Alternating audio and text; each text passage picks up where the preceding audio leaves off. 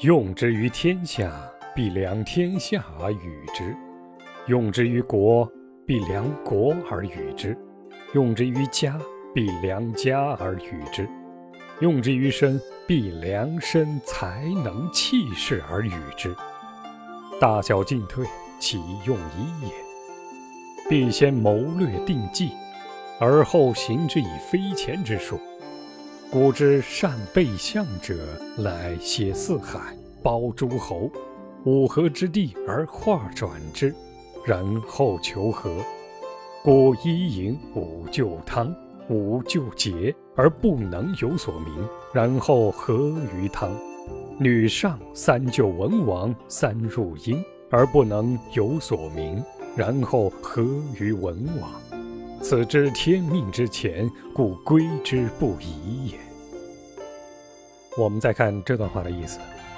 如果把反武之术应用于天下，必定衡量天下情况，制定实施措施；如果把反武之术应用到一个诸侯国，必定依据诸侯国的情况来制定实施措施。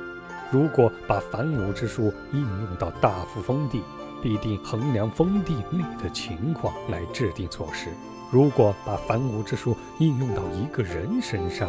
必定衡量这个人的才智、能力、气度来制定实施措施。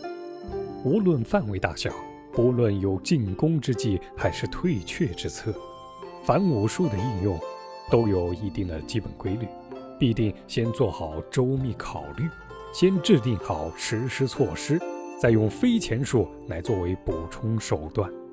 古代善于实施五合之术的人，能够驾驭四海之类的各家势力，控制包容各家诸侯，对他们实施五合之术，